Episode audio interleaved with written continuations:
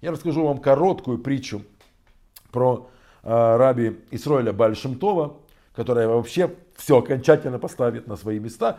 К тому же даст вам хорошее настроение, чтобы дождаться следующего урока, следующего исследования, следующей встречи. Э, в одной еврейской семье девочка была от рождения парализована, она не могла ни ходить, ни двигать руками. Э, она говорить, правда, могла, но руки и ноги не двигались. Отец э, возил ее по всем врачам, по всем знахарям, по всем целителям. Она сидела у него в коляске, конный экипаж возил их по, по, всей, по всей округе. И все разводили руками, все специалисты говорили, здесь никак нельзя ничем помочь. Они приехали к раби Исраилю Бальшемтову в Меджибуш. Она осталась в коляске во дворе, а, а, а ее папа, ее бедный папа, зашел к Бальшемтову. Он зашел и положил на стол к э, великому Бешту мешочек с серебряными деньгами, кошелек с деньгами и сказал, там во дворе, в коляске, в пролетке, моя парализованная дочь, помоги ей.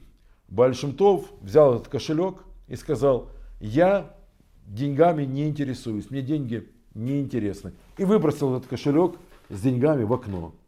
Кошелек порвался, монеты рассыпались. Девочка вылезла из коляски и стала эти монеты собирать. Отец увидел в окно, что его парализованная дочь, которая никогда еще до, до селя ни ручкой, ни ножкой своей не двигала, собирает серебряные монеты, закричал ей в окно. Что, по-вашему, мог закричать? Это чудо.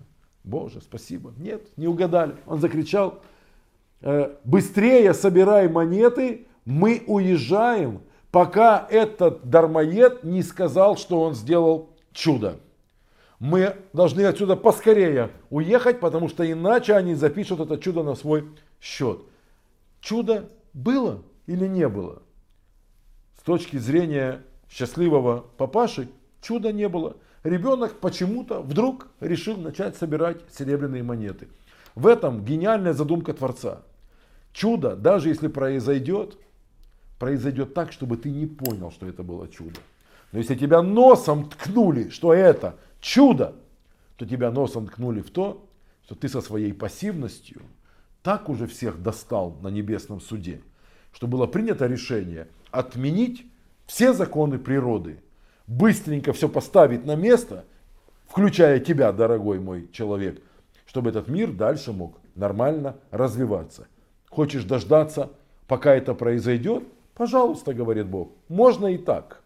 Хочешь, не дожидаясь этого, проявить активность, показать, что никто не даст нам избавления, Добьемся мы освобождения своей собственной рукой. Это благородная позиция, говорит нам Творец. Правда, мало пока кто эту позицию в своей жизни занимал.